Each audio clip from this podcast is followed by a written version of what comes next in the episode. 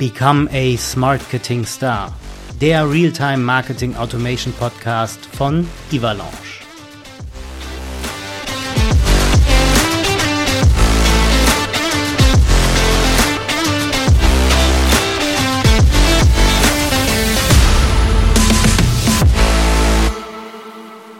Kategorie Smartketing Stars. Endlich mal wieder eine Folge in der Kategorie Smartketing Stars. Es geht heute darum, wie man den Faktor Mensch mit einbindet, auch in der Marketing Automation. Ich habe ja schon öfters über die künstliche Intelligenz in der Marketing Automation gesprochen. Alles wird automatisierter, alles wird künstlicher, alles wird äh, ja so, dass man den Mensch nicht braucht. Stimmt aber eigentlich gar nicht. Man braucht schon den Menschen.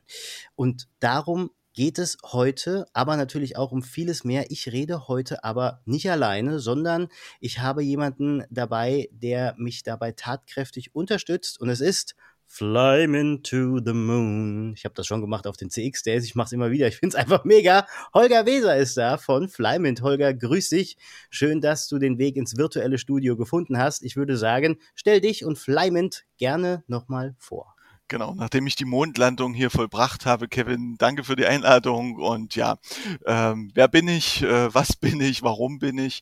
Ähm, ja, ich bin Holger Weser, bin Geschäftsführer der Flyman, jetzt schon seit ja mehr als einem Jahrzehnt und äh, wir machen nichts weiter Größeres, Kleineres, wie man es nimmt, aus welcher Richtung man kommt, als Lead Management für unsere Kunden. Das heißt, das, wie Norbert sagt, von Cold to Close, äh, die Daten die Leads fließen und ähm, was will ich sagen, wir sind die Prozess-Heinis. Wir schauen, äh, dass die Murmel auch dort ankommt, wo sie ankommen soll. Das begeistert uns und sobald sie irgendwo klemmt und hängt, haben wir einen Pain gemeinsam mit unserem Kunden, den wir dann gemeinsam lösen und dann sind wir faktisch eigentlich schon beim Faktor Mensch eigentlich angekommen. Also insofern ähm, da ich, ich glaube ich, das schon vorweg, gell? So. Ja, ich wollte schon gerade sagen, du hast ja schon Norbert Schuster angesprochen, ne? From Cold to Close. Norbert, liebe Grüße, wenn du es hörst. Du bist irgendwie auch gefühlt in jeder zweiten Podcast-Folge zumindest erwähnenswert dabei. Also, man kommt ja auch an Norbert gar nicht mehr rum. Und da ist ja schon so ein bisschen der Faktor Mensch dann drin.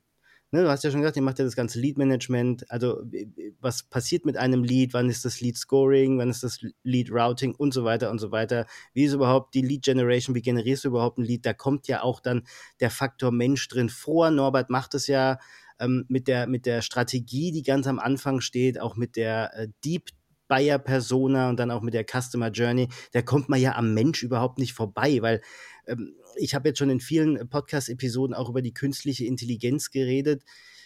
Die KI macht ja nichts anderes, als aus alten Sachen irgendwas Neues basteln.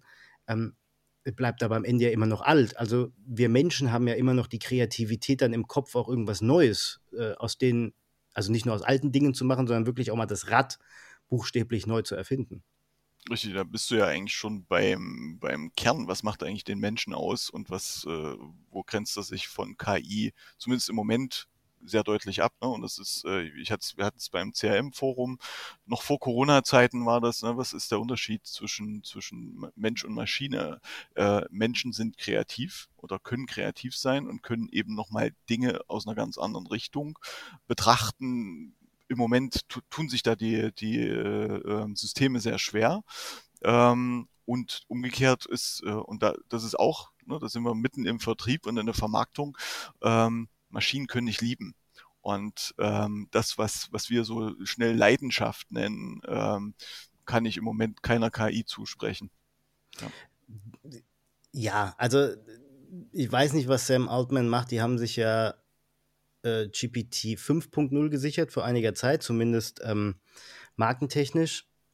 Emotion bringt die KI einfach immer noch nicht rüber. Die kann nicht mit Emotionen spielen. Da kommt nichts bei rum, kannst vergessen. Ist so trocken wie Staub in der Sahara. Wir können diese Emotionen rüberbringen. Das machen wir ja auch audiotechnisch. Mhm.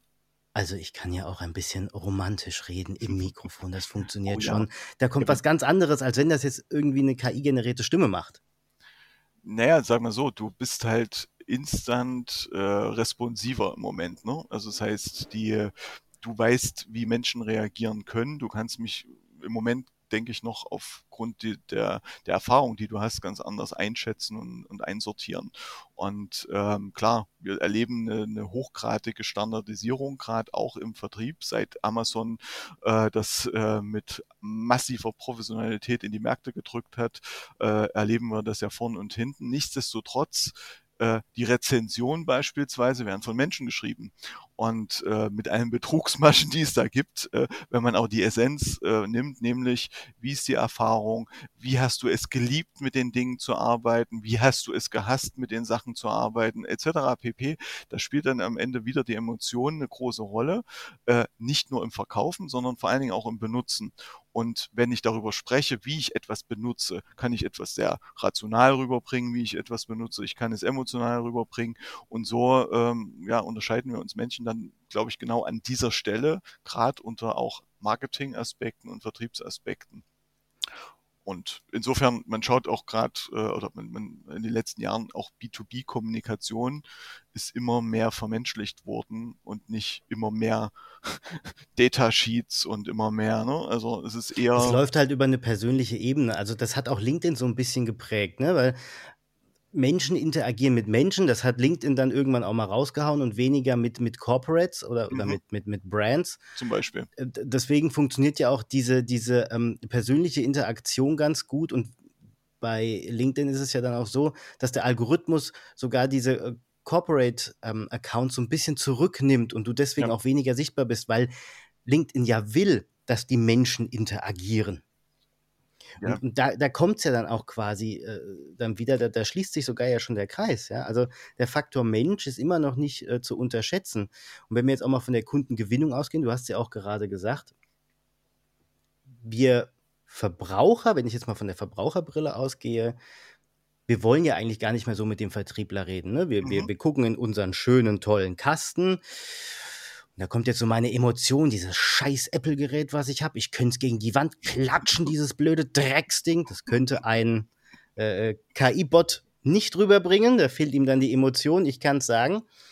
Ähm, wir informieren uns. Ne? Wir gehen ins Internet und informieren uns, was wollen wir. Da haben wir ja dann äh, verschiedene Faktoren. Wir haben ja dann auch verschiedene Stufen, äh, mhm. äh, auch in der Customer Journey. Norbert hat es ja auch ganz schön beschrieben, ne? mit, mit, mit informieren, befähigen, evaluieren äh, was es dann noch so gibt. Und dann irgendwann, wenn es jetzt komplexe Produkte sind, dann greifen wir zum Hörer und rufen halt da an und dann hast du einen Vertriebler am Telefon und je nachdem, wie sympathisch dir der Vertriebler ja ist gegenüber oder auch wie entgegenkommend er ist, genau. umso eher bist du ja als Verbraucher und du bist ja auch dann im B2B erstmal nichts anderes, du bist ein Mensch, du bist ein Verbraucher, telefonierst mit einem anderen, auch von Unternehmen zu Unternehmen je nachdem, ist er dir äh, äh, gewogen oder ist er halt extrem bescheuert zu dir, ist halt der Faktor Mensch wirklich entscheidend, nach wie vor. Naja, du musst differenzieren. Also ähm, der Faktor Mensch wird schon also systematisch dort ausgeklammert, wo man sich leisten kann. Das äh, äh, muss man so sagen und resümieren. Äh, das ist schon der Fall. Der Fall ne? Also siehe beispielsweise Amazon und Co. Äh, der Mensch ist massiv zurückgedrängt. Wir erinnern uns, äh, früher ist man in den Fachhandel gegangen, hat sich beraten lassen. So. Ähm, wo finde ich überhaupt noch den, im Fachhandel jemanden, der mich beraten kann. Äh, den finde ich nicht, weil ich es nicht bereit bin zu bezahlen scheinbar, beziehungsweise weil die Leute dann doch dort kaufen, wo es am billigsten ist. Und so äh, ist natürlich auch die Abstimmung mit den Füßen in dem Fall und im, im Sinne des Kaufs, wo kaufe ich, wer, wer streicht den Umsatz ein, ähm, finden dort Entscheidungen statt, unbewusster Art, worauf lege ich eigentlich Mehrwert? Will ich die Beratung oder will ich eben das billige Produkt? Und so ähnlich haben wir es auch im B2B. In den letzten Jahren und das wird, denke ich, immer stärker werden, diesen Trend, ähm, beispielsweise Commodity-Produkte, Commodity-Sachen. Ich denke nur an Strom, Gas und so weiter. Es werden immer mehr Tools seitens der Lieferanten. Wir haben ja im Fall bei uns Mainova als, als Kunden ja auch, als gemeinsamen Kunden auch übrigens ähm, mit Eva noch zusammen, ähm, wo dann schon geschaut wird, okay, die brauchen eigentlich nur die reine Preisinformation, die brauchen eine Trendinformation und dort an der Stelle ist die Maschine natürlich dem Menschen völlig überlegen. Äh, ähm, kein Mensch kann ad hoc irgendwelche Trends ausrechnen auf Basis eines äh, riesigen Zahlenkonstruktes, sondern es kann die Maschine besser. Die Frage ist dann, letzten Endes, was ist, wenn, und wir haben es erlebt, Corona-Zeiten und Co., wenn es äh, dann darum geht, Lieferverlässlichkeiten, Erreichbarkeiten, ich brauche Unterstützung, was mache ich jetzt eigentlich? Investiere ich in äh, weiter in mein, meine äh, Gasanlage äh, oder nehme ich eine Umrüstung vor und so weiter und so fort. Und spätestens dann äh, ist eine KI erstmal raus, weil ich da über den Menschen mir eine Sicherheit hole, ähm, kann ich den erreichen, ist der kompetent, ähm, weiß der Dinge, hat er kreative Ansätze, Lösungen, wie er mit meinem konkreten Problem umgehen wird. Und das ist letzten Endes das, was ich als so Fortsetzung der Dienstleistungsgesellschaft empfinde, dass wir natürlich sehr viel Potenziale im Raum haben, an denen kann ich mich selber bedienen. Das ist die Tankstelle, wo ich hingehe. Ich zapfe selber. Früher gab es noch jemanden, der da mir den, den, den, den Benzin eingefüllt hat. Mache ich selber, brauche ich nicht mehr, will ich nicht mehr. Und aber das Potenzial, dass es eine Dienstleistung darum gibt, ist trotzdem da. Und es wird sich die Spreu vom Weizen trennen. Die einen ziehen den Benefit daraus, dass sie es selber tun, und die anderen ziehen den Benefit daraus, dass sie eben die, die Dinge äh, mit Menschen tun. Und Am Ende ist es ja, it's all about trust. Ne? Also äh, vertraue ich dann auch dem Gegenüber. Ne, das ist ja auch das, was, was, was wir jetzt im Podcast einmal mal machen. Es, mhm. Ein Podcast ist, mal für alle Hörerinnen und Hörer, ein Podcast ist kein Lead-Generierungskanal, kann er nicht sein, weil dann ist er unauthentisch. Es ist ein, ein Trust-Kanal, ein Awareness-Kanal. Und so, so, so ähnlich, wie du das gerade beschreibst, so ist das ja dann auch im, im, im Podcast. Also am Ende ist genau. es, vertraue ich der Person oder vertraue ich ihr nicht? Wie kompetent ist sie mir gegenüber? Wie kompetent ist sie im Sprachstil? Wie sicher ist sie bei den Produktbeschreibungen? Kann er mir das denn vermitteln? Kann er mir meinen Schmerz nehmen, den ich eigentlich habe? Kann er mir Lösungen anbieten? Mhm. Kann er auch mal um die Ecke denken? Das ist eigentlich das, genau. Also wenn ich, wenn ich mal schaue. Ähm, jeder kennt das, wenn er in einer Hotline von einem Telefondienstleister oder von wem auch immer hängt ähm, und dann quasi von standardisierten Sachen quasi abgefertigt wird okay, das ist die eine, der eine Teil, der könnte besser werden in Zukunft, äh, ne, so durch KI und Co. Aber dann kommt auf einmal ein Mensch ins Spiel, der auch nichts weiteres macht, als Skripte runterzuarbeiten, nämlich in den Callcentern. Und der ist nicht in der Lage, meinen gesamten Kontext zu verstehen, in dem ich mich bewege. Und es funktioniert eben für 90, 95 Prozent aller Anrufer funktioniert das. Und dann schlagen aber 5 Prozent der Verbraucher auf mit einem Problem, was der Callcenter-Agent nicht lösen kann. Er kann es nicht lösen per se. Und äh, jeder kennt das, wenn er völlig verzweifelt jemanden gegenüber am Telefon sitzt, der ihm nicht weiterhelfen kann und er, und er dann sagt, leider kann ich Ihnen an der Stelle jetzt auch nicht weiterhelfen. So. Und im B2B ist das essentiell, wenn ich eben meine 50 Kunden im Maschinenbau habe. Ich kann es mir de facto nicht leisten, äh, äh, am Ende nur 90 Prozent davon zufriedenzustellen, sondern äh, die anderen äh, 10 Prozent, die anderen fünf, die auch eine Maschine von mir gekauft haben, die vielleicht Millionen gekostet hat, die will ich auch zufriedenstellend bedienen. Und die, da will ich auch, dass die meinen Kontext kennen und die da will ich auch, dass sie äh, kreativ werden, wenn es darum geht, ich habe hier folgende Sonderkonstellation. Und da liegt letzten Endes dann gerade im B2B auch in Zukunft aus meiner Sicht der Mehrwert, auch vor allen Dingen für Unternehmen, äh, wenn sie sich dem annehmen, weil dort der Unterschied am Ende möglich ist. Weil wenn alle dieselben KIs im Laufen haben und jeder kennt das, wenn er in der, in einer Hotline irgendwo, also teilweise kann man die Hotlines ja schon gar nicht mehr unterscheiden, weil immer dieselbe Stimme, immer derselbe Ablauf, es wird immer alles gleich. Ja klar, ne? am Ende ist immer, drücken Sie die Genau, Eins. genau. Ja, ja, es ist ein Traum. So, und, und ich habe es letztens erlebt, ich habe bei der Telekom angerufen und da war ein Mensch sofort dran. Ich bin mittlerweile schon, also es hat eine positive Überraschung gegeben, wie äh, wenn sofort hab, ein Mensch drankommt. Genau, genau, wenn sofort ein Mensch drankommt. Und, äh, und das ist was, ne, da sind wir wieder beim Thema Trust, Erreichbarkeit. Ey, krass, hier wird mir wirklich, ich werde hier irgendwie ernster genommen, ich werde halt nicht abgehalten, ich werde erstmal nicht gefiltert. Ähm, und äh, wenn mir zehnmal, ich hatte es letztens erst mit meiner Bank, wenn mir zehnmal von dem Bankcomputer äh, äh an der Hotline gesagt wird, ja, und nutzen Sie, um Ihr Anliegen zu bearbeiten, unsere Plattform und da können Sie alles. Ich sage, nein, liebe, liebe. Äh, deswegen rufe ich ja an, weil deswegen rufe ich ja an, weil sie, genau, weil die Plattform mir nicht weiterhelfen kann. Und, und ich dann erst den Weg zehn Minuten gehen muss, um überhaupt einen Menschen zu erreichen, der mir dann auch wieder erzählt, ja, das Ihr Anliegen hätten Sie auch locker an der Plattform machen können. Ich sage, nein, deswegen bin ich gerade hier. Und äh, und äh, das mag für große Zahlen, ne? Und das sind wir wieder bei Skalierung und Co. mag das funktionieren, aber gerade im B2B, wo es um eins zu eins, wo es um Key Account geht, äh, Account-Based Marketing ist ja auch so ein schöner Begriff, äh, da will ich an der Stelle eigentlich gerade performen als Unternehmen, als B2B-Unternehmen. Und da will ich natürlich, dass der Vertrieb, und dann sind wir eigentlich an dem Punkt, worauf ich eigentlich hinaus will, was kann Marketing Automation eigentlich tun? Marketing Automation kann meinen Vertrieb viel besser machen. Er kann mein Marketing besser machen, damit ich eben viel relevanter informiert bin, schneller informiert bin.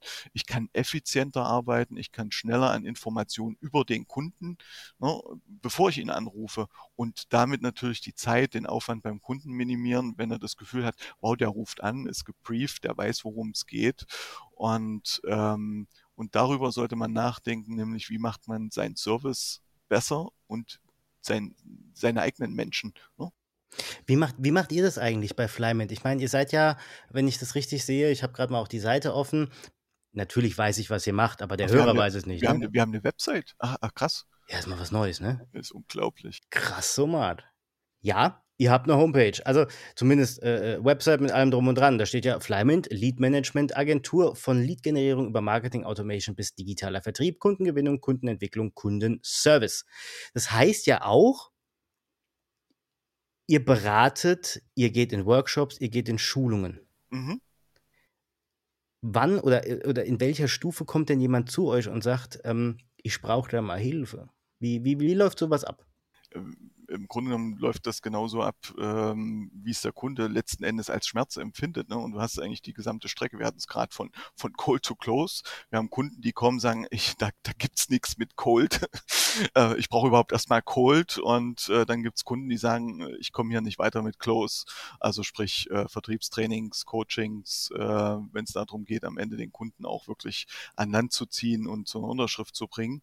Ähm, und alles, was dazwischen stattfindet letztlich. Ne? Und ähm, du kannst dir gar nicht vorstellen, was für Lücken immer noch in Unternehmen existieren, äh, rein auf ja, Datenebene schon. Ne? Also Thema, wir hatten es eben gerade, ich komme gerade direkt aus dem Termin vorher, der Kunde hat eben halt äh, ein E-Mail-Tool und der hat eben halt sein CRM. Das CRM ist ein, ein neues CRM, äh, in dem die Altdaten nicht übernommen werden konnten. Der Vertrieb soll jetzt mit dem neuen arbeiten und hat eigentlich schon mal gar keine Daten. So. Schlecht prinzipiell, ne? Ja, und dann sind wir wieder am Kern der Sache. Jetzt ruft der Kunde den Kunden, äh, der, also unser Kunde, der Vertrieb unseres Kunden ruft eben die Kunden dann dort an und hat bist du wieder da? ich bin wieder hier. Genau. Da hat es uns doch jetzt tatsächlich hier einfach mal komplett rausgewürfelt. Egal. Ähm, aber so ist es bei Menschen und Maschinen, wenn die miteinander zusammenarbeiten. Genau unser Thema. Die Frage ist am Ende, wie gehen wir miteinander um? Und äh, das unterscheidet uns dann auch von Maschinen. Die Maschine wäre jetzt völlig hilflos, würde einen Neustart machen und so tun, als wenn nichts gewesen wäre. Wir Menschen können uns drauf, aufeinander beziehen. Wir nennen das Beziehung und ähm, das finde ich echt cool, dass das uns jetzt gerade passiert ist. Egal.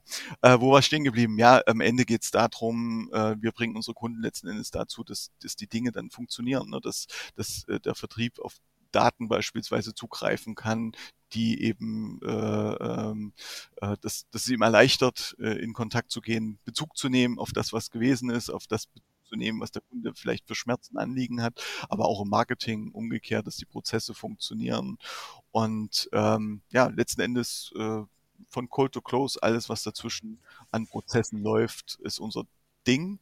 Und der Faktor Mensch ist unser Ding in dem Moment nämlich, dass wir äh, so kollaborativ aufgestellt sind, dass wir wirklich mit einer mittlerweile wahrscheinlich mehr als eine Handvoll äh, Dienstleistern zu, so eng zusammenarbeiten, dass wir uns sehr persönlich kennen, äh, dass die Zusammenarbeit so vertrauensvoll ist, dass wir, dass wir schon äh, ähm, ja so so jeden Abgrund gesehen haben, den es so in diesem Bereich gibt und Lösungen gesucht und gefunden haben für unsere Kunden. Und das ist letzten Endes das, was Flyman dann ausmacht, als so Spinne im Netz, auch dass wir ja dafür sorgen, dass am Ende der Kunde zu einem zufriedenstellenden Prozess kommt. Und Wie hast du denn den Kunden dann beraten, wo es jetzt hieß, wir haben jetzt ein neues CRM, die Altdaten können wir nicht ähm, rübernehmen, das Mhm. ist immer doof, weil dann steht der Vertrieb halt einfach mal nackt da, ist auch schön. Aber auch das Marketing steht dann halt einfach nackt da, weil du kannst mit gar keinen Daten mehr arbeiten. Ja. Also ich meine, in der perfekten Welt ist es ja so, wenn äh, Marketing und Vertrieb zusammenarbeiten, ist auch CRM an die Marketing Automation bestenfalls angeschlossen und du kannst auf die Daten zugreifen und du kannst entsprechend dann darüber auch Marketingkampagnen oder halt Nurture-Strecken oder halt auch Mailings, Newsletter etc. hyperpersonalisiert ausspielen. Wenn jetzt keine Daten mehr da sind, ähm, mhm. ja, aber ähm, schwierig. Das ist, ja fast noch der bessere Fall, weil dann ist klar, sind keine Daten da. Ähm, du hast ja in der Kette ja vergessen zu sagen, die Daten müssen ja immer aktuell gehalten werden. Ja, das ist halt, ne, also Shit in, Shit out, ne? Also Richtig. Ähm, das, das habe ich auch schon gehabt in, in den letzten Folgen. Die Datenqualität ist halt auch immer so der Faktor, der halt am meisten unterschätzt wird. Richtig. Das liegt kein, also die Geschäftsleitung selber, und das ist, äh, also viele Geschäftsleiter haben das Thema eigentlich so 0,0 auf der Agenda. Ähm, sondern sie sagen, die Systeme sind miteinander verzahnt, so, und dann ist das Thema fast schon abgegessen. Und ein Schiefstand von Daten ist teilweise auch nicht, äh, ist, ist manchmal nicht so leicht zu identifizieren. Das heißt, wir, beispielsweise, wir hatten jetzt einen Kunden, da lief im Hintergrund, liefen Dauerprozesse, die der Kunde selber nicht gesehen hat, die jede Nacht 12.000 Adressen einmal komplett äh, über alle Systeme neu durchgespült hat. Ach du großer Gott. So. Und, ähm, und das sieht halt keiner, wenn es keinen gibt, der dafür verantwortlich ist äh, und dem das quasi in seinem Jobprofil mit zugeschrieben wird. Du bist quasi hier der Commissioner of Data Quality. So. Und äh, die Datenqualitätsthematik ist da ein schönes Beispiel. Wo keine Daten da sind, dann weiß es jedenfalls jeder, dass keine Daten da sind. Aber was ist, wenn falsche Daten da sind und jeder glaubt, das wären die richtigen? Ne? Und ähm, insofern sind wir wieder am Ende beim, beim Faktor Mensch angekommen. Äh, wie lösen das Unternehmen intern? Häufig gar nicht, weil die Marketingabteilung gar nicht so viel Sprechzuspruch bekommt sie werden teilweise auch gar nicht so wahrgenommen, dass das wichtig genommen wird. Und unser Job ist es letzten Endes auch zwischen Marketing und Vertrieb, zwischen Marketing und Geschäftsleitung, wie so eine Art Vermittlung zu spielen oder das Marketing so aufzurüsten, zu sagen, pass auf, hier habt ihr die Argumente, warum es essentiell ist, dass der Geschäftsführer 15.000 Euro jetzt freigibt, um die Datenqualität ein für alle Mal auf ein Niveau zu heben, wo ihr besten Gewissens einfach mal 50.000 E-Mails jeden Monat rausschicken könnt, damit am Ende dort nichts schief läuft. So. Und, ähm, und da erleben wir letzten Endes eine Hilflosigkeit auf menschlicher Ebene. So, ne? Ähm, weil eben das Marketing sehr viele Jobs zu tun, zu leisten hat. Sie können nicht alles durchdenken. Sie, sie wissen auch häufig noch nicht alles, was völlig legitim ist. Kein Mensch weiß alles. Und da ist letzten Endes unser Job zu sagen, okay, wir nehmen beispielsweise den Termin gemeinsam mit dir, mit äh, deinem CEO wahr. Ja, aber ist das dann nicht auch so dann bei euch, wenn, wenn, wenn bei dir schon auch auf der Website steht, ne, Kundengewinnung, Kundenentwicklung, Kundenservice, dann ist das ja auch, wenn du mit dem Kunden sprichst, auch so ein bisschen, ich glaube, das Verständnis rüberzubringen, die Silos aufzubrechen und äh, ein Marketing-Sales-Alignment zu haben, weil ich habe es ja auch schon in vielen Unternehmen erlebt, das ist ja dann am Ende so, die linke Hand weiß nicht, ob der rechte Fuß abgestorben ist. Vertrieb sagt, naja, Marketing macht nur bunte Bildchen. Ja. Ähm, Marketing sagt, ich habe eigentlich überhaupt keine Ahnung, was der Vertrieb macht. Der ruft irgendwo an, sagt, ist das grundsätzlich interessant für Sie und äh, bringt überhaupt nichts, aber wir kriegen auch keine Infos. In der perfekten Welt ist es ja eigentlich so, die gehen Hand in Hand, ne? Aber wie, wie wäre deine, deine Antwort darauf? Auf welche Frage? Na, auf die Frage. Also letzten Endes musst du ja die richtige Frage formulieren. Aber die Frage ist ja letztendlich, die, die, die, die linke Hand weiß nichts von der rechten und der Fuß ist schon abgestorben. Und was, was ist denn die, was ist denn die Antwort da drauf? Na, eigentlich musst du ja eine Verbindung schaffen. Genau. Ne? Oder, oder, zumindest, wo ist die Verbindung? Ja, oder oder wo, wo ist der Nerv? Wo ist denn der Schmerz des Ganzen? Wie, wie macht denn das Unternehmen dann am Ende Umsatz, wenn das so nicht funktioniert? Wie machen wir denn neue Leads? Wie kriegen wir die denn rein? Und, und da ist ja dann wirklich die Antwort zu sagen, ja, mit einem Marketing-Sales-Alignment kriegt mhm. man das rein, wenn der Vertrieb nämlich äh, jemanden anruft und sagt, hey, ich habe kein Interesse oder ich, ich weiß es gerade auch nicht, was da, was da los ist oder ich habe den und den Schmerz und bla bla bla. Das wird in ein CRM eingekleppert. Marketing holt sich die Daten, kann damit arbeiten, kann spezifisch Kampagnen damit ausspielen, die den Schmerz befriedigen. Sagen wir jetzt mal wirklich, ne? Checkliste, mhm. White Paper, ja. whatever. Kunde wird damit bespielt, der potenzielle Kunde. Äh, er lädt sich das runter Und irgendwann durch ein Scoring ist ja dann der Lead, ich nenne es immer so heiß wie Frittenfett, da geht irgendwo die Glocke auf, macht Bimmelimmelim. Vertrieb ruft an und sagt, na, haben Sie die Checkliste gelesen und sich auch das White Paper angeguckt? Wollen wir mal darüber reden? Haben Sie noch für tiefergehendere Fragen? Du hast eine ganz andere Qualität dann äh, im Anrufinhalt. D'accord, aber ähm, die Lösung in der Verzahnung der Daten ist es ja erstmal gar nicht, ne? sondern ähm, bringst eigentlich schon auf den Punkt, die, dass viele sagen, naja, was der Vertrieb dort macht, keine Ahnung. Und äh, ne, die Marketingabteilung umgekehrt, äh, der Vertrieb sagt, ja, was die im Marketing schon wieder machen, übrigens bin ich neidisch auf den Ausschlag deiner, deiner Wave, die ich hier gerade sehe. Dein Mikro ist deutlich, deutlich responsiver als meins. Nee, ich schicke dir den Amazon-Link nachher. genau. ähm, die, ähm, also letzten Endes geht es doch darum, dass die beiden überhaupt erstmal miteinander reden. Und spannenderweise kommen die wenigsten genau auf diese Antwort. Der lasst uns doch mal zusammensetzen. Warum? Weiß ich nicht. Ich habe es bis heute nicht ergründet. Was wir tun ist, weil wenn wir Kunden haben, die dafür empfänglich sind, weil wir sie irgendwie dahin geprügelt haben, zu sagen, lasst uns doch mal einen gemeinsamen Call zusammen zwischen Marketing und Vertrieb aufsetzen. Oder holt doch den Service nochmal mit dazu. Und dann merken wir, wenn das installiert ist, nämlich einfach, wir sagen, liebes Marketing, lieber Vertrieb, lieber Service, wir telefonieren einmal im Monat gemeinsam zusammen. Und wir moderieren das als Flyment. Und dann sitzt auf einmal der Vertrieb und sagt, krass, das könnt ihr alles im Marketing? Äh, ich, wenn ich, ne, wir sagen dann, lieber Vertrieb, Wunschliste, was würde ihr, oh, ich würde gern wissen, wann mein Kunde auf der Website unterwegs wäre. Das wäre geil. Und ich bräuchte mal von meinen zehn Top-Kunden einfach mal ein Signal.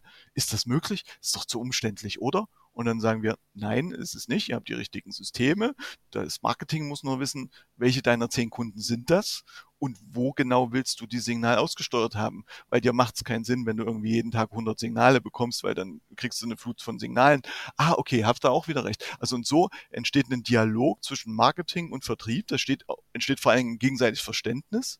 Ah, die haben die Möglichkeit ach krass, ich brauche nur mal meinen Wunsch äußern, dann können die prüfen, ob das realistisch ist. Und umgekehrt sagt das Marketing, ach krass, wir haben es noch nie so gehört, was für einen Bedarf eigentlich wiederum der Vertrieb hat. Und so bringst du eigentlich wie Kunde und Customer zusammen äh, im Unternehmen Marketing und Vertrieb oder auch Service. Ne? Wenn der Service sagt, wäre schon geil, wenn wir wüssten, welche Produkte der Kunde überhaupt im Einsatz hat. Oh, oder ob äh, ist gerade eine Vertragsanbahnung schon im Hintergrund am Laufen, wenn wir mit dem servicetechnisch sprechen. Äh, und das sind also Sachen, äh, und da sind wir wieder beim Thema Mensch zurück. Warum, verdammt nochmal, reden so wenig Vertriebler mit so wenig Marketingmenschen im Unternehmen? Selbst in Unternehmen, wo der CEO Marketing und Vertrieb irgendwo per Institution mit einem eigenen Chef versehen hat, findet das teilweise nicht statt unglaublich. Dann ist der, der, der Head of Marketing und Vertrieb der Einzige, der irgendwie versucht, beides im Gehirn zu verknütteln. Aber ähm, kommunikativ die beiden Abteilungen, wie du sagst, stilos äh, zu verschmelzen und als eine Einheit, als ein, wir ziehen an, ein, an einem Strang zu sehen. Das ist halt dann schwierig. Also ja, ich habe die Frage auch nicht gestellt oder zumindest auch nicht die Antwort gegeben, hast du recht. Ähm, aber auch aus dem Grund, weil ich dir ganz ehrlich sagen muss, bei uns ist das so, ich telefoniere echt häufig mit dem Vertrieb, ne? Und, und der Vertrieb telefoniert auch häufig mit mir oder auch mit den Kollegen vom, vom Marketing, die wir haben, mit der Doris, mit der, mit der Laura und so weiter. Ähm, Stefan Rottmann ruft an, mhm. Adam ruft an, äh, äh Thomas ruft an, Michael ruft an. Die ruft, die, also, ne, und ja, ja. Wir, wir, rufen auch an, wenn wir irgendwas Super. wollen und wir haben auch Meetings zusammen. Ähm, da stellt sich die Frage dann am Ende gar nicht, weil eigentlich kann es ja nur so funktionieren in der heutigen Zeit. Das ist ja jetzt echt nicht mehr so, dass das, ähm, ich weiß nicht, wie du das erlebst, aber ähm, in meiner Wahrnehmung, in meiner Bubble ist es immer noch so, dass es Leute gibt. Ich hatte es letztens auch auf LinkedIn, es war total geil, hey Kevin, hast du gerade Kapazität noch für Neukunden? Oder halt diese ganzen Cold Callings, ne? Mhm. Ich habe da ein super tolles Produkt, ist kein Problem. Könnte ich da mal ganz kurz mit Ihrem Geschäftsführer sprechen? Ich habe letzte Woche schon mal mit ihm gesprochen. Ist ja ein ganz netter Kerl, aber er ist immer so beschäftigt. Er hat gesagt, ich soll noch mal anrufen. Er hat natürlich noch nie mit dem telefoniert. Ne? Es steht alles auf diesem bescheuerten Zettel, den er da hat, den er einfach mhm. ablesen muss, sein Skript. Ähm, äh, die Authentizität nimmt ja da echt ab. Ja, aber ich sage, um darauf nochmal Bezug zu nehmen, ihr macht ja scheinbar was in der Selbstverständlichkeit, weil ihr gelernt habt, ja. beidseitig, dass ein gegenseitiges Benefit entsteht. So. Und äh, durch Homeoffice und Co., ne, Stichwort Corona-Hinterlassenschaften, haben wir eben nach wie vor doch in Unternehmen, dass die nicht gelernt haben, miteinander so in Austausch zu gehen und vor allen Dingen Zeit da rein zu investieren. Und dann sind wir wieder beim Faktor Mensch.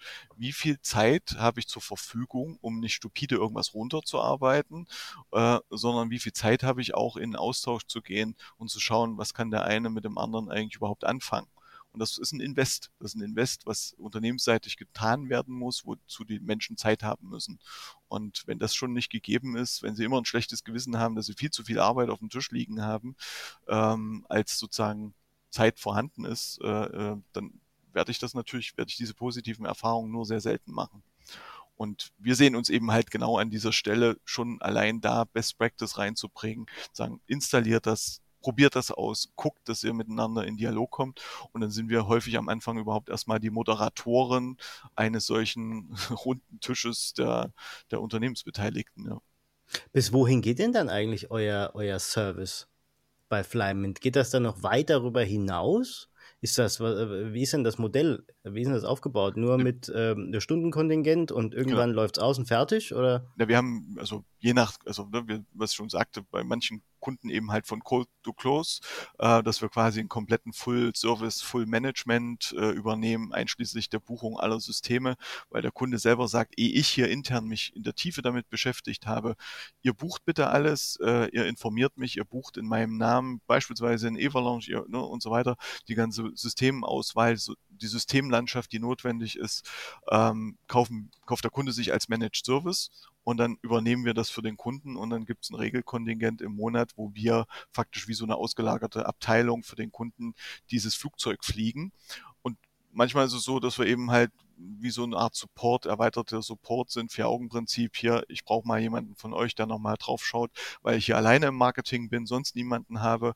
Ich brauche noch jemanden, der nochmal die E-Mail gegencheckt, ob alles passt, bevor wir sie rausschicken. Also Sparringspartner. Sparringspartner, richtig. Also bei uns geht's wirklich immer darum, diese Murmel, dass sie eben halt von Cold to Close bis zum Schluss, sorry Norbert, aber wir erwähnen dich einfach immer wieder. Ähm, Ohne Norbert geht's halt ja, auch einfach gar nicht, oder? genau, aber ähm, also da, von daher keine Entschuldigung. Norbert sagt von Cold to Close, die, die Murmel muss halt durchrollen. So. Und klar kann sie auch mal unterwegs äh, ein bisschen durchgerüttelt werden. Das ist jetzt nicht so zwingend schlimm, aber wenn, schlimm ist halt, wenn sie unterwegs stecken bleibt. Und wir sehen es halt als unseren Job an, dass die Murmel wirklich äh, nicht stecken bleibt, dass sie rollt und äh, ans Ziel ankommt. Na, es ist, glaube ich, aber auch ganz gut, besonders wenn die ähm, Marketing-Boys und Girls alleine sind in den jeweiligen äh, äh, Unternehmen, dass sie da einen Sparringspartner haben, der mit einem neutralen Blick drauf guckt, weil irgendwann hast du ja echt ähm, die Scheuklappen auf und, und, und, und, und versickerst dann da, ne, weil, weil du bist schon betriebsblind und ihr ja. könnt halt dann schon sagen, also genau. neutral gesprochen, mach mal was anderes. Also Kevin, du glaubst, also darauf Bezug nehmen, gerade bei Neukunden, die entschuldigen sehr häufig sich, wo sie gerade stehen. Ach, ich muss mich entschuldigen, dass wir noch so schlecht aufgestellt sind. Und Ernsthaft? allein, ja, ja, also ja, weil, weil sie sind, also salopp gesagt, sie sind wirklich sehr häufig sehr schlecht aufgestellt. Aber allein, dass wir sagen, hör zu, ein Großteil der Kunden, die wir erleben, steht genau dort. Äh, und deswegen rufen sie uns an. Deswegen sind wir eben halt in diesen Märkten unterwegs, um genau dort unsere Dienstleistungen einzubringen, um euch dort voranzubringen. Und ähm, allein, dass sie sozusagen dieses schlechte Gewissen haben und glauben, sie wären die einzigen, die nur so schlecht dastehen, allein das mal von jemandem wegzunehmen, sagen im Marketing, ja, wir verstehen dich, wir wissen, dass du alleine unterwegs bist, dass du Veranstaltungen organisieren musst, du musst noch die Webseite pflegen, du musst das E-Mail-Marketing, du brauchst jeden Monat irgendwie relevanten Content für deinen Newsletter und so weiter, du SEO, äh, Social Media, äh, Social Selling, keine Ahnung, was für Themen alles das Marketing spielen soll. Und dann sollst du noch quasi jeden Tag up to date sein, was, was äh, deine ganze Systemlandschaft anbelangt. Und da immer bestens informiert sein, das kannst du eigentlich nicht leisten. Und an der Stelle ähm, schon jemanden zu haben, ist für viele schon eine Entlastung und sortiert sie und macht sie klar, okay, was nehmen wir als nächstes für Schritte in Angriff, um voranzukommen und nicht in der Verzweiflung letzten Endes zu versinken und irgendwas zu tun, so so so eine Art, äh, wie wie heißt so schön so äh, Aktionismus nur zu betreiben, sondern das Ganze auch in eine strategische Bahn zu lenken und sukzessive einen Stein auf den nächsten wie so ein Maurer, ne? Und irgendwann ist die Wand fertig und irgendwann steht das Haus äh, und das sehen wir als unseren Job, dass das alles entsteht und in, in gute Bahnen gelenkt wird im Rahmen der Kapazitäten, die eben jedes Unternehmen dann zur Verfügung hat. Und da hat der eine mehr und der andere weniger. Ja, es ist halt aber auch so, ich, ich nehme das jetzt so wahr, es ist sowohl Sparringspartner als auch Vermittler ne, zwischen, zwischen den einzelnen Abteilungen, zwischen den einzelnen Stakeholdern innerhalb des Unternehmens. Es ist so ein bisschen auch das Aufzeigen dessen, was das Unternehmen eigentlich schon gar nicht mehr sieht. Ja. Ja, und, und, und Betriebsblindheit, ja. Genau, das ist halt das, was, was, was bei vielen Unternehmen auch irgendwie immer da ist. Ich meine, ich habe es selber in meiner Agenturzeit erlebt. Äh, kleines Beispiel. Die konnten sich das alle nicht erklären. Wurde angerufen, Kevin, Hilfe, Hilfe. Ähm, wenn wir ein Newsletter rausschicken, ich habe immer so eine hohe Abmelderate. Mhm. Ich kann mir das aber nicht erklären. Meine Kollegen können sich das auch nicht erklären. Guck mal bitte in mein System. Ich gucke ins System. Es war noch ein anderes System als Ivalanche. Ich nenne jetzt nicht das äh, orangenfarbene System. Und es ist doch eigentlich so, ich nehme immer mein Beispiel T3N. Wenn du äh, beim, bei, beim T3N-Newsletter dich anmelden willst, musst du noch anhaken, ich melde mich an für das, für das, für das, für das. Mhm. Bei dem Unternehmen war es aber so, du hast dich für alle angemeldet und wurdest halt auch dementsprechend bespielt. Und das Preference Center, der Nutzer oder der, der E-Mail-Empfänger, der Newsletter-Empfänger weiß ja in der Regel gar nicht, dass es sowas überhaupt gibt. Mhm. Warum gab es jetzt so eine hohe Abmelderate? Was denkst du? Wie betriebsblind waren sie? Ja, klar. Also, da ist ja schon die Antwort gegeben, ne? Also die, die Relevanz des Contents und so weiter, ne? Die, Nicht nur das. Sie hatten 32 verschiedene Newsletter, ach so. die sie alle rausgeschmissen haben. Ständig. An jeden. Da habe ich Ja, ja, gesagt, klar. Leute, ihr habt das nicht gesehen? 32 Mails pro Nutzer in der Woche? Wollt ihr mich verarschen? Das haben die nicht, da, da, da kommt halt auch wieder die Betriebsblindheit. Ne? Ich war ja da auch so in, in dem Unternehmen so, so ähnlich wie ihr, der Sparringspartner. Ne? Ich wurde angerufen, wenn es irgendein Problem gibt, Hilfe, Mhm. könnt, könnt, kannst du mal drüber gucken. Ja. Da dachte ich, ich so, ey, 32 Minuten, das kannst, kannst du mir nicht erzählen, dass das, ja, aber das, das hat doch immer funktioniert. Ich so, wann? Ja. Wann denn? Vorm, äh, vorm Mauerfall oder? das, äh, wir haben auf jeden Fall, also das ist ein schönes Beispiel, weil ja gerade bei Konzernen die Komplexität, ne, da sind wir wieder beim Thema dann nochmal Komplexität, wie ist eigentlich Komplexitätmanagement, wie wird das eigentlich im Unternehmen ge gehandelt. Ähm, wir, wir, haben unter anderem den TÜV als Kunden, so, und für viele draußen im Markt ist der TÜV der TÜV, so. Die wenigsten wissen, dass der TÜV aus zig verschiedenen Gesellschaften deutschlandweit besteht, die alle eigenständig sind. ja, ich habe zum Beispiel hier TÜV Süd. Ja, genau. Der TÜV Süd, TÜV Hessen, TÜV Rheinland, TÜV Thüringen, TÜV Sachsen. Also sind alles eigenständige Gesellschaften so. Und ähm, dass der eine TÜV vom anderen quasi die Klatsche bekommt, weil der Kunde das gar nicht unterscheiden kann. So und äh, insofern sind das solche Sachen, die auch in Konzernen natürlich passieren. Der Kunde meldet sich irgendwo zentral für einen Newsletter an, glaubt sich aber im Bereich Maschinenbau angemeldet zu haben, kriegt aber, weil die Systeme so aufgebaut sind im Hintergrund, einfach mal von jeder Abteilung äh, seinen eigenen Newsletter um die Ohren gefeuert oder irgendwelche Nurtures laufen aus irgendwelchen Gründen los, weil eben das, das Profile-Scoring hochgegangen ist der Geschäftsführer von einer AG und alle gibt ihm, gibt ihm die Sporen und auf einmal rennen da irgendwie 27 Nurtures im Hintergrund los, die alle gleichzeitig E-Mails rausfeuern und dann landest du in solchen äh, äh, Konstellationen völlig unbewusst. Und das kann teilweise wirklich kann das ein Mitarbeiter aus Unternehmenssicht gar nicht sehen Ja, weil ja. er eben halt äh, diese Scheuklappen hat und sagt, dann warte mal, der hat schon angemeldet bei uns beim Newsletter, ähm, aber das Unternehmen hat halt IT-mäßig äh, äh, andere Entscheidungen noch getroffen und gesagt, ja, ihr könnt auch noch Zugriff auf die Daten haben.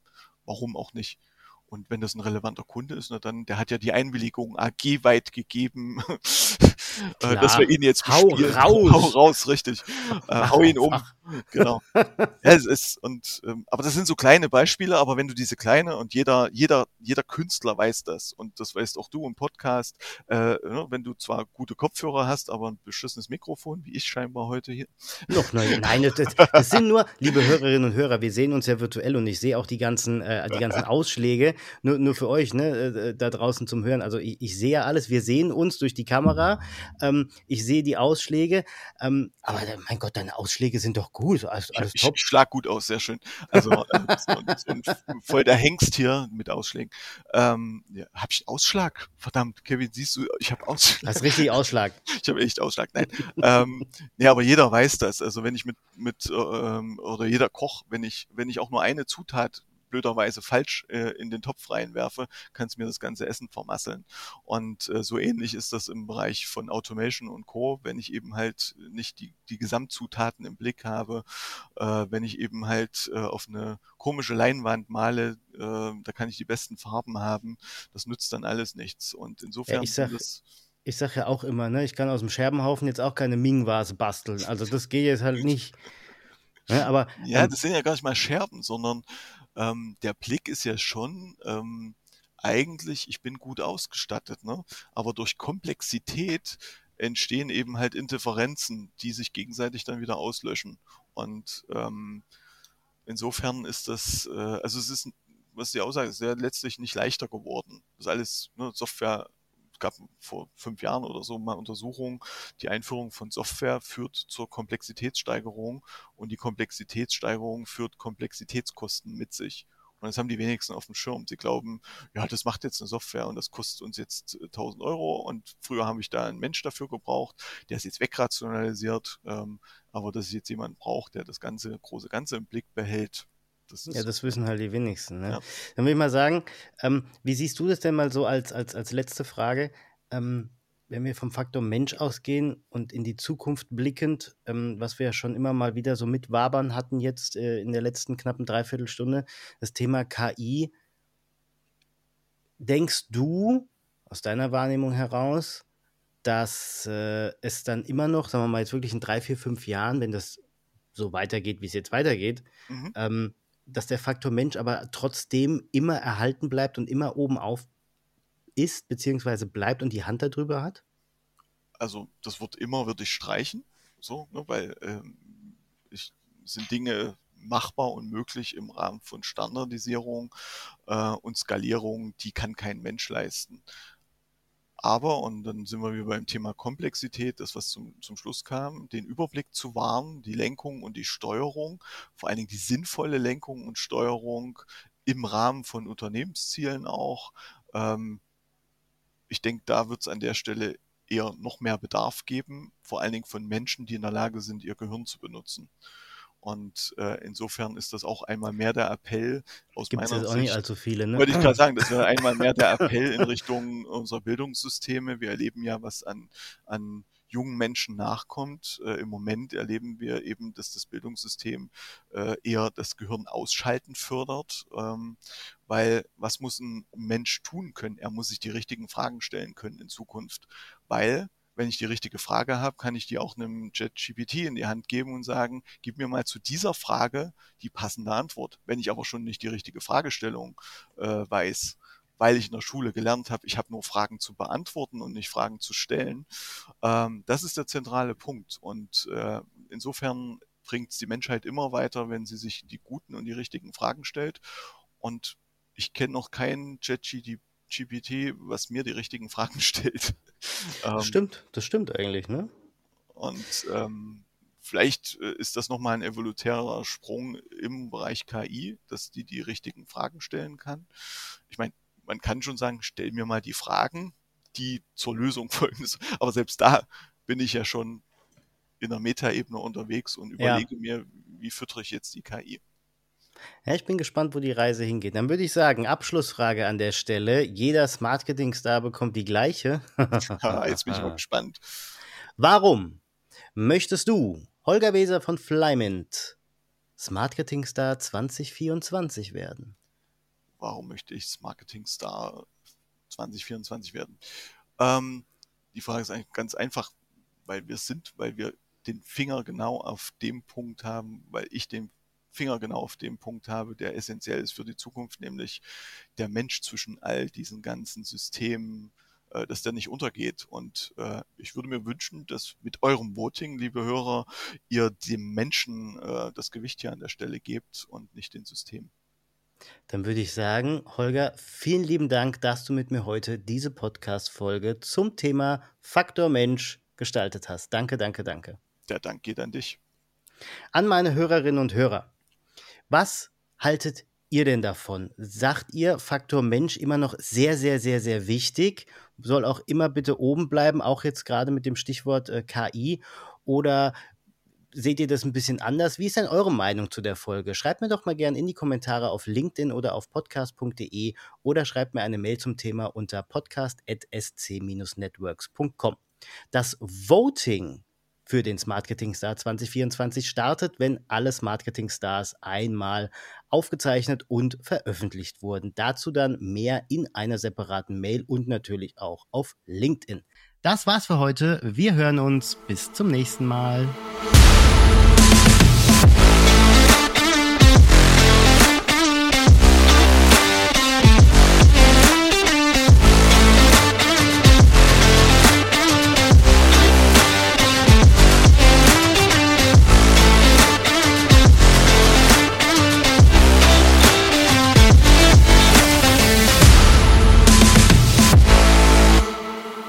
Weitere Informationen zum Podcast und die Abstimmung zum Smart Marketing Star 2024 gibt es auf www.ivalanche.de.